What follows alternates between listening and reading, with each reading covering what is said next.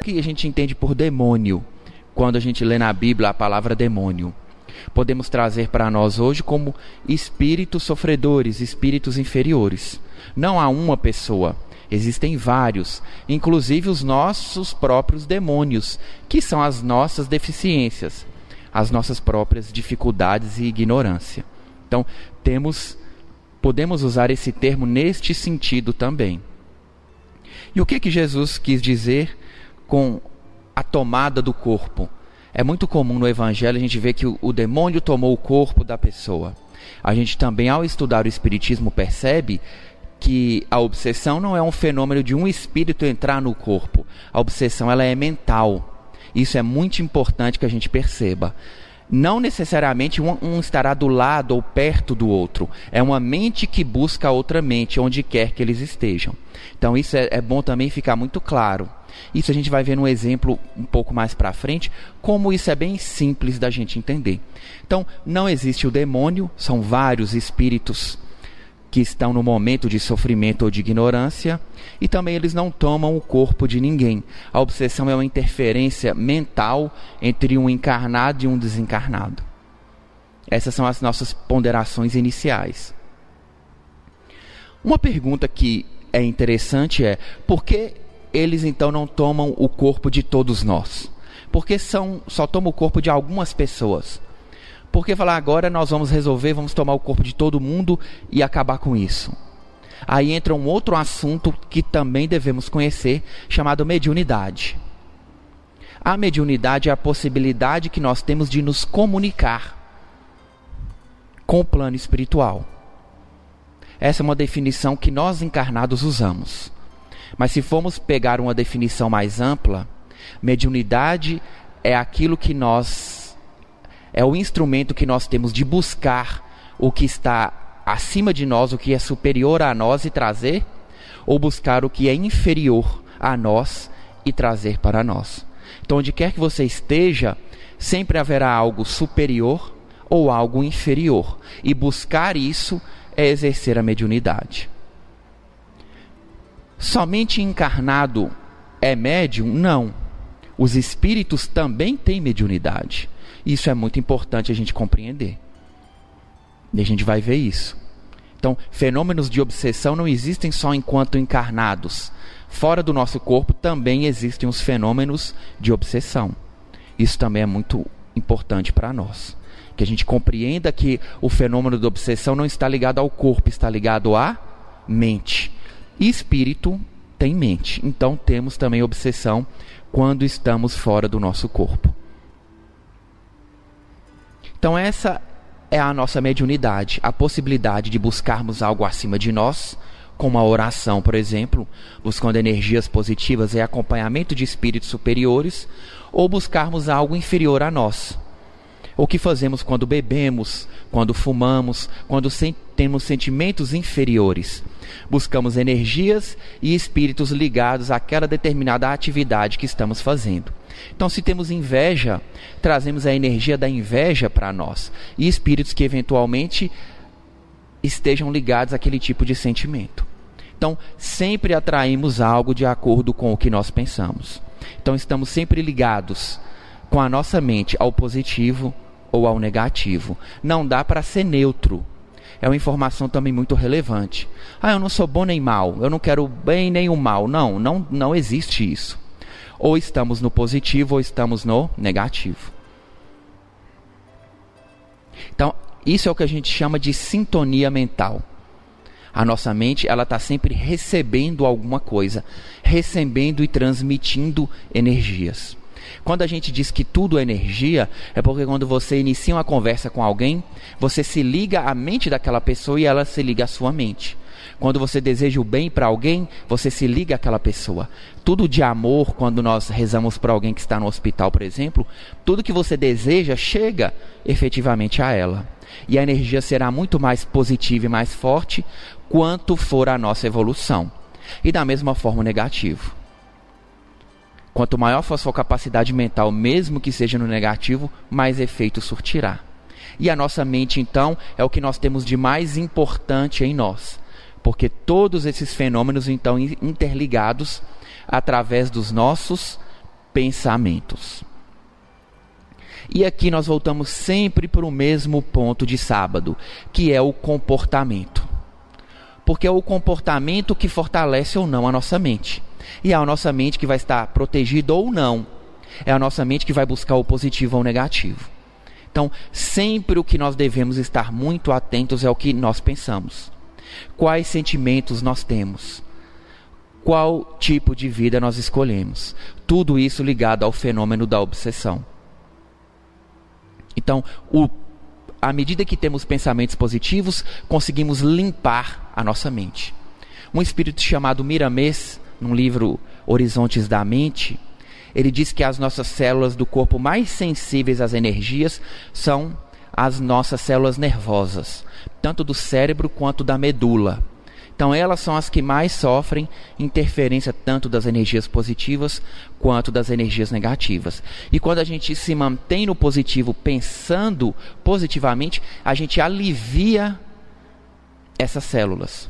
Então, um ataque nervoso, um ataque de pânico, um estresse tem grandes ligações com energias negativas, porque elas interferem efetivamente no nosso sistema nervoso. É por isso que a felicidade ela é tão importante, porque ela alivia o nosso sistema nervoso. Energias positivas da felicidade aliviam, e a sua mente fica tranquila, e o seu corpo fica tranquilo. Então, a tensão da energia negativa dá esses ataques no nosso sistema nervoso. Ansiedade, estresse, tudo isso ligados à grande sobrecarga de energia negativa sobre as nossas células nervosas. E isso aí a gente parte para uma doença que vem para o nosso corpo físico e a gente vai adoecendo à medida em que elas vão se acumulando e permanecendo em nós.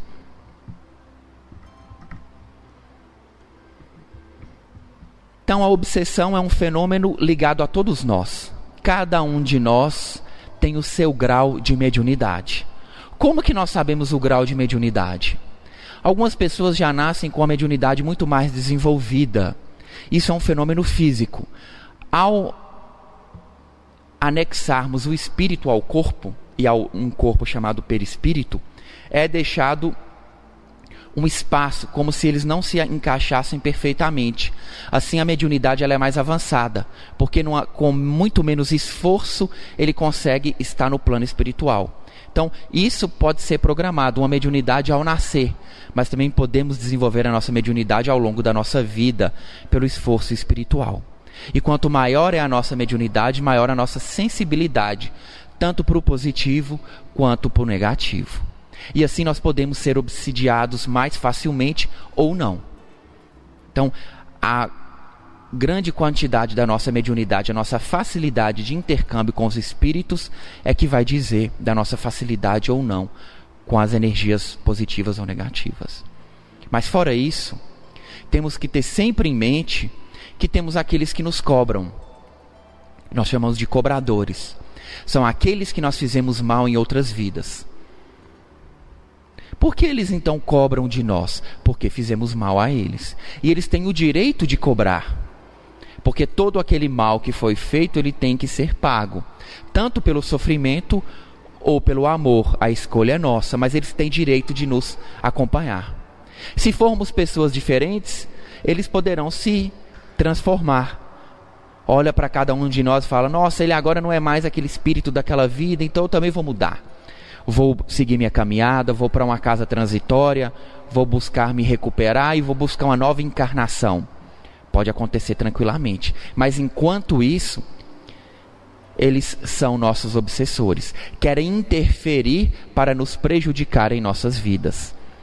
Como a gente viu no exemplo bíblico,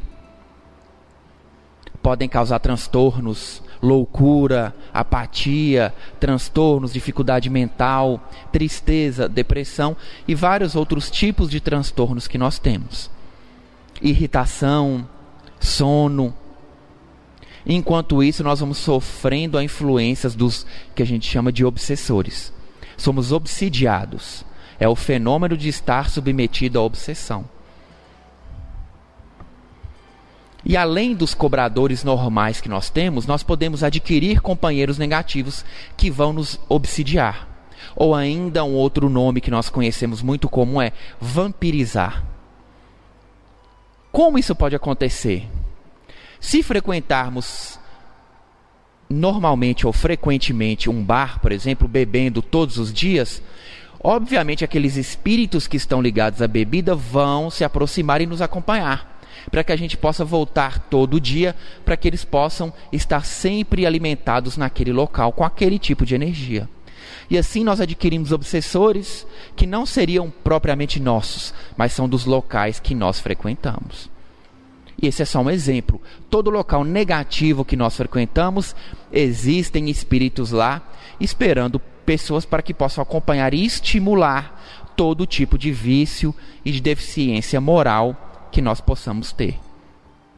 E eles vão nos acompanhar e vão ficar na, anexados à nossa mente, dizendo: vamos beber mais, vamos de novo. Hoje você está triste, vamos beber. Hoje você está feliz, vamos beber. Hoje você está com amigos, vamos beber. Hoje você está sozinho, tudo se torna motivo para beber. Tudo se torna motivo para fumar.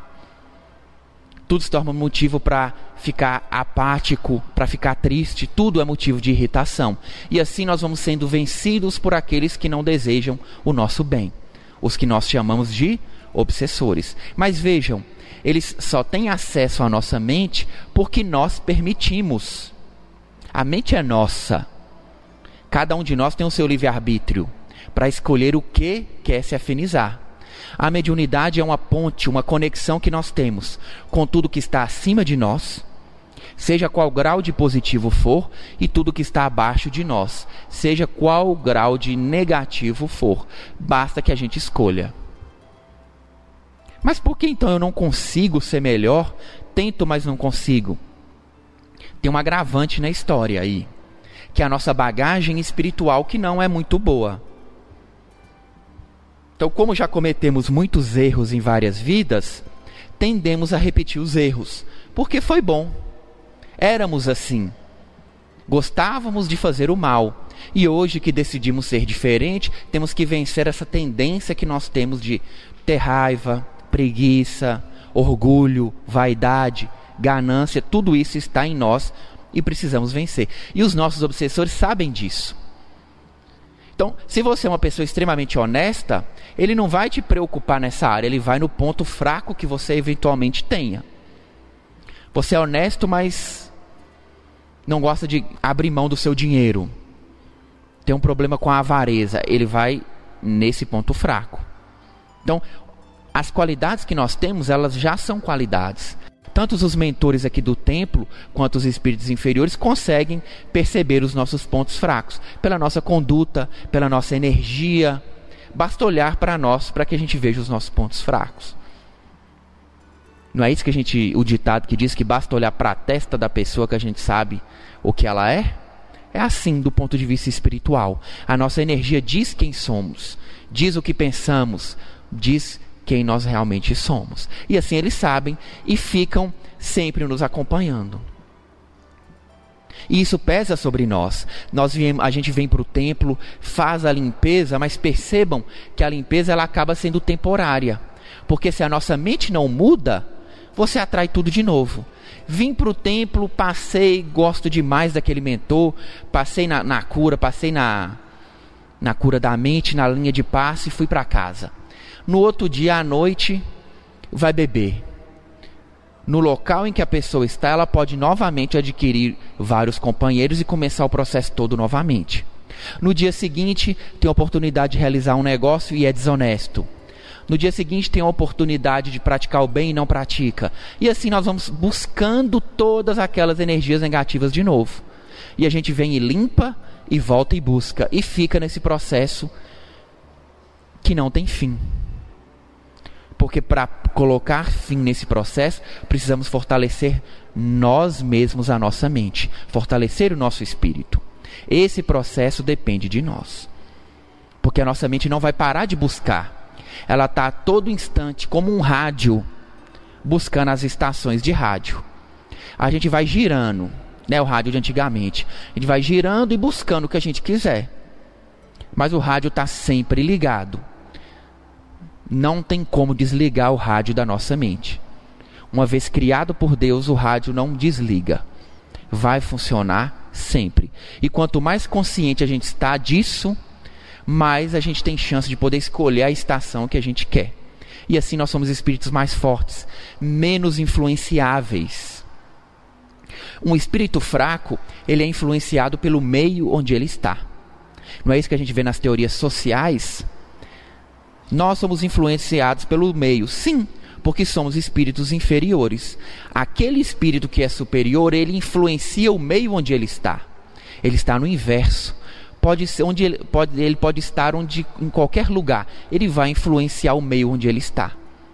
Portanto, as teorias sociais elas são para a coletividade, para nós, para a maioria das pessoas. Não é para exceção, para os espíritos superiores encarnados. Eles, onde quer que eles estejam, eles não se deixam influenciar. Eles influenciam para o bem ou para o mal. Então, eles são fortes, eles sabem o que eles querem. Eu sempre dou os mesmos exemplos, mas porque são muito bons. Gandhi conseguiu libertar um país sem levantar um dedo. Martin Luther King também conseguiu liber libertar ou conseguir direitos sociais para os negros sem levantar um dedo. E assim a gente tem vários exemplos por aí de várias pessoas que influenciavam o meio, Todos diziam que eles tinham que fazer uma coisa, eles não fizeram, fizeram o que acharam certo e deu certo. Porque eles eram espíritos evoluídos, espíritos superiores. Então a gente tem que aprender a colocar o que nós sabemos que é bom para nós acima do que a maioria acha, acima do que as pessoas pensam de nós, ou até do que elas esperam de nós. A evolução é individual. Ninguém vai te perguntar do que o seu vizinho está fazendo. Ninguém vai te perguntar do que o seu colega de trabalho está fazendo. Vai perguntar do que você fez da sua vida. Você é responsável por você mesmo. Obviamente temos compromissos com outros espíritos, mas temos que ajudar. Se eles não quiserem ser ajudados, é um direito deles. É isso, e a gente às vezes não entende isso. Querer sofrer é um direito que todos temos. Ah, mas eu não quero isso. É um direito da pessoa. Se não fosse, Deus não deixaria. E nós não somos maiores que Deus, isso é óbvio. Então, a pessoa tem o direito de sofrer? Tem. Ah, mas eu quero continuar fazendo isso. Continue. O dia que você não quiser mais, me procure, que eu estou lá esperando para te ajudar. Mas enquanto isso, ela tem o direito de continuar. E se você interferir, se a gente muitas vezes interfere demais, estamos retirando o livre-arbítrio daquele espírito. Então, essa é a lei do karma, que traz obsessores ou espíritos que vêm nos influenciar, que vêm nos obsidiar. Temos ainda esses que nós já vimos, que nós saímos pegando nesses locais que nós frequentamos, que não deveríamos frequentar, que não tem energias positivas, energias engrandecedoras para todos nós. O interessante é que nem todos os nossos cobradores eles vão, eles podem nos obsidiar. Então, alguns cobradores, eles nem nos encontraram, nem sabem onde nós estamos. E nós podemos aí, então, encontrá-los posteriormente ou até auxiliá-los sem que eles tenham chance de nos cobrar, se nós participarmos de uma casa onde tenha trabalhos para isso. Então, eventualmente, você sabe que fez mal e pede ajuda para aquele espírito que ainda nem te cobra o que é fazer bem para esses espíritos? É resgatá-los do plano inferior e auxiliá-los para que eles cheguem nos planos de luz, para que eles possam ser curados, equilibrados e possam aí planejar uma nova encarnação. Voltando na passagem que nós lemos no início, então os discípulos aproximaram de Jesus, em particular, e disseram: Por que nós não podemos, nós não podemos expulsá-lo? Os apóstolos sempre se perguntavam isso. Por que Jesus podia expulsar os demônios e eles, em alguns casos, não? O que significa expulsar os demônios? Retirar aquele espírito que estava obsidiando aquela pessoa. E o que Jesus fazia ao expulsar o demônio? Obviamente, Jesus era o amor. Ele não estava expulsando, falava, sai para lá. Ele estava socorrendo e elevando para o plano de luz. Então vejam, nós não estamos auxiliando só o encarnado, estamos auxiliando também o desencarnado, que por ignorância ou uma dificuldade de perdoar, naquele instante estava atrapalhando aquela pessoa. Então vamos interpretar a palavra expulsar como um socorro, como um auxílio. porque Jesus só trabalhava dessa forma. Humberto de Campos, no livro de Chico Xavier, ele conta histórias dos apóstolos com Jesus. O bom desse livro é que traz as falas que efetivamente aconteceram no período. Como Jesus conversava com os apóstolos. Um desses apóstolos de Jesus chamava Tadeu. E ele era muito preocupado com essas questões do porquê não conseguir tirar o demônio de algumas pessoas. E ele sempre pensava consigo mesmo: por que não? Por que não? E um determinado dia Jesus não estava ao lado dele. Tinha ido para um outro local com dois apóstolos, João e Tiago, e ele tinha ficado sozinho. E um pai levou um filho para que ele pudesse retirar o demônio do filho, ou seja, retirar aquele espírito obsessor. E ele não deu conta. Não deu conta e ficou cismado. Ficou pensando por que, que ele não passa para nós, por que Jesus não passa para nós o poder de libertar os espíritos? Por que, que ele não de expulsar os demônios? Porque e ficou pensando, pensando, cismado. E um dia que ele teve a oportunidade de estar sozinho com Jesus, sinceramente, de forma muito serena, ele questionou Jesus: Mestre, por que nós não conseguimos isso? E permitam ler um trecho da conversa.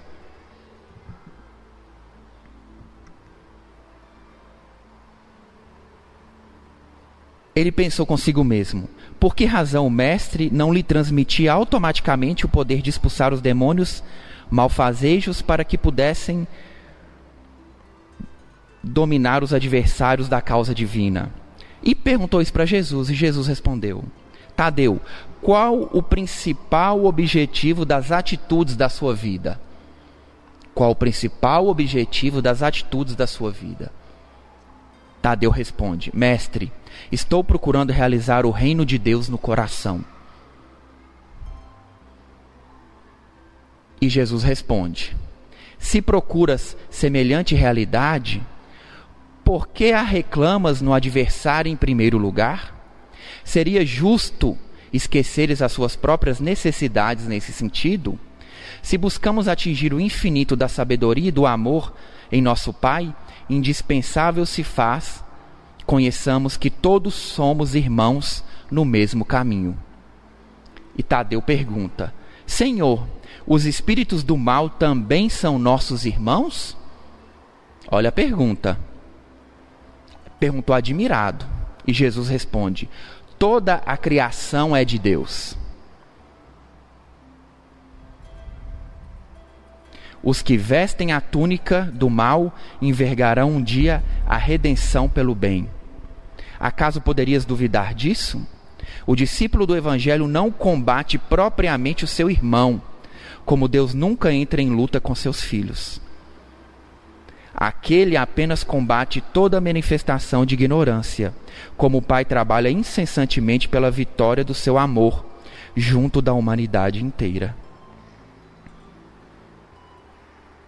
E continua. Voltamos assim, e depois que ele fala isso, ele, Jesus continua. Voltamos assim ao início das nossas explicações. Retrucou Jesus. Pois para isso necessitas da edificação no reino do reino no âmago do seu espírito, sendo este o objetivo da sua vida. Só a luz do amor divino é bastante forte para converter uma alma à verdade. Então, o que, que nós precisamos para retirar um obsessor de alguém? A resposta do Mestre Jesus. Pois para isso necessitamos da edificação do reino no âmago do nosso espírito, sendo este o objetivo da nossa vida. Só a luz do amor divino é bastante forte para converter uma alma à verdade. Então lembremos disso. Nós a gente vem para o templo para buscar a nossa limpeza espiritual, mas não viemos expulsar ninguém. Não viemos ficar livre de ninguém. Nós viemos socorrer um obsessor. Tudo vem de Deus, tudo é da criação de Deus. Então nosso objetivo aqui é esse. Essas são as respostas que Jesus deu para o apóstolo Tadeu naquele momento. Só o amor divino pode libertar. Se quisermos então ser, sermos bons trabalhadores espirituais nessa casa ou em qualquer lugar, precisamos do amor divino em nós. Precisamos da compreensão.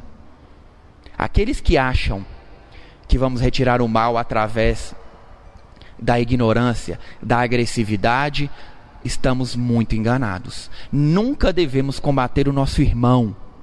Devemos combater as energias negativas, aquela circunstância negativa a ideia negativa, nunca um irmão. Essa é a lição do Mestre Jesus para nós. Obsessor não é inimigo, é um irmão. Se hoje estamos aqui sentados conversando sobre esse assunto, se hoje procuramos uma casa espiritual, se hoje procuramos uma palavra de luz, ontem não. Ontem não fazíamos isso. E estamos aqui porque alguém nos socorreu. Porque alguém acreditou que a gente podia melhorar. Mesmo quando a gente fazia tudo trocado, tudo errado. E perseguia outras pessoas. E alguém acreditou e estamos aqui hoje. Obviamente não somos perfeitos, mas estamos tentando reestabelecer o equilíbrio da nossa mente e do nosso espírito. Mas alguém acreditou em nós. E será que nós não vamos acreditar nos que ainda se encontram enganados? Será que estamos preocupados em expulsá-los para ficar livre? E minha vida agora vai para frente, estou livre. Não é assim.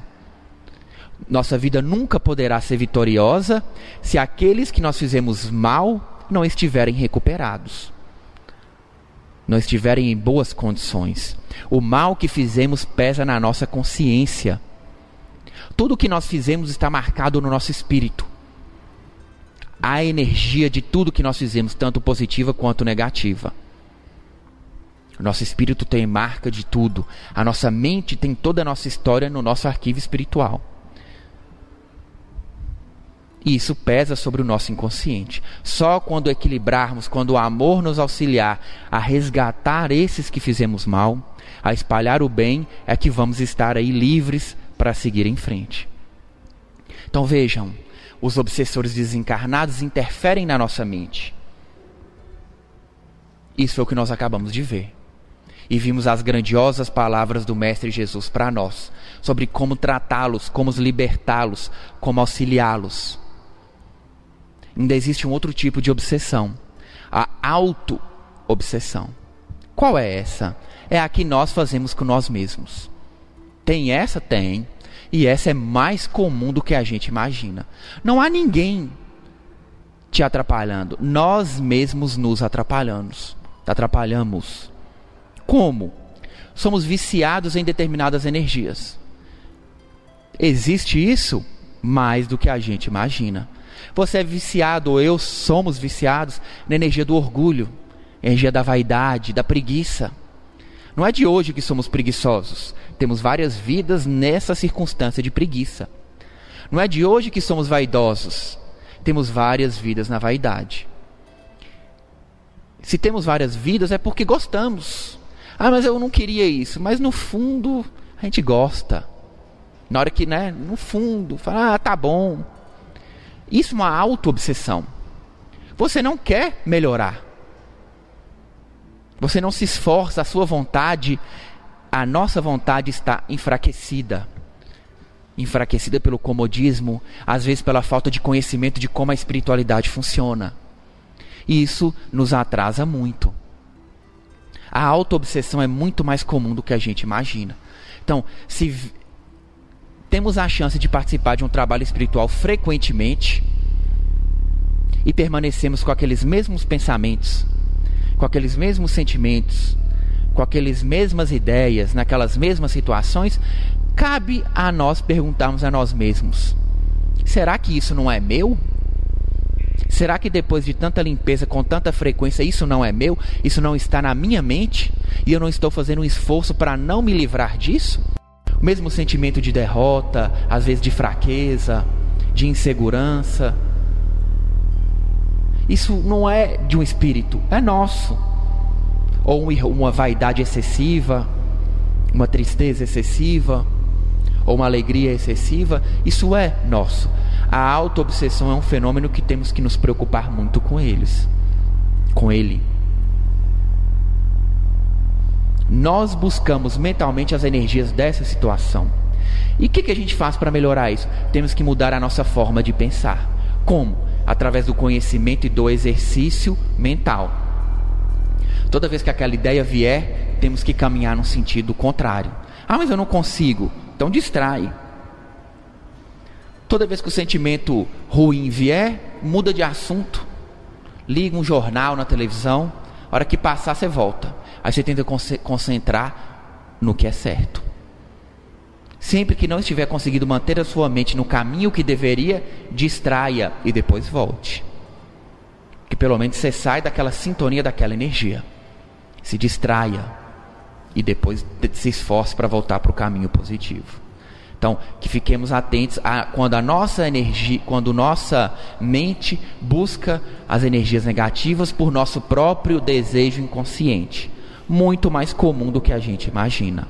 Cabe a gente prestar atenção nessas circunstâncias. E para finalizar, eu vou contar mais uma história da outra obsessão que está faltando. Uma moça chamada Isolina Faria, jovem ainda, 18, 20 anos, bom tempo, sempre passava mal. A boca, a boca espumava, caía no chão, tremia toda, falava coisas desconexas. E o pai e a família tentou todo tipo de tratamento. Até que o dinheiro acabou, após tentar tudo, procuraram um amigo que era espírita e foram para uma reunião de desobsessão no centro espírita.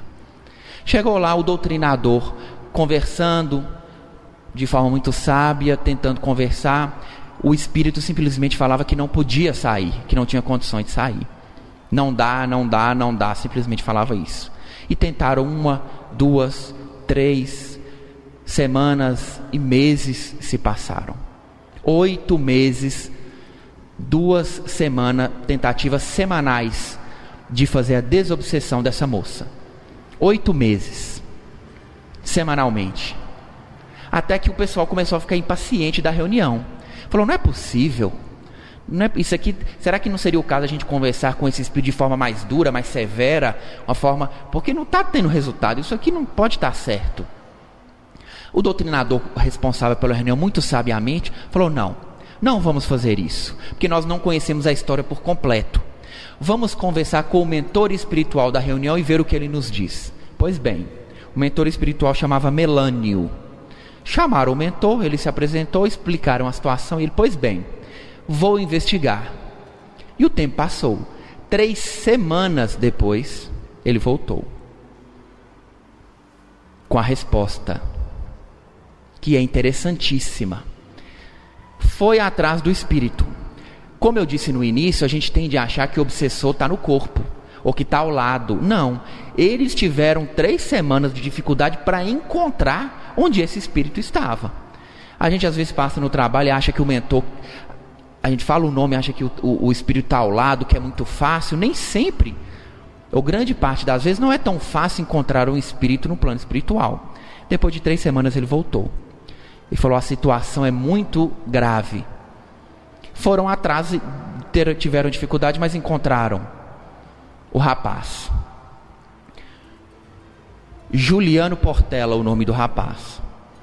Para espanto deles, o rapaz se disse angustiado, porque ele era obsidiado pela moça encarnada que ele fazia de tudo para seguir na vida dele, fazia de tudo para se organizar, para ir para os planos de luz, para ter uma nova chance, mas a moça não dava sossego para ele.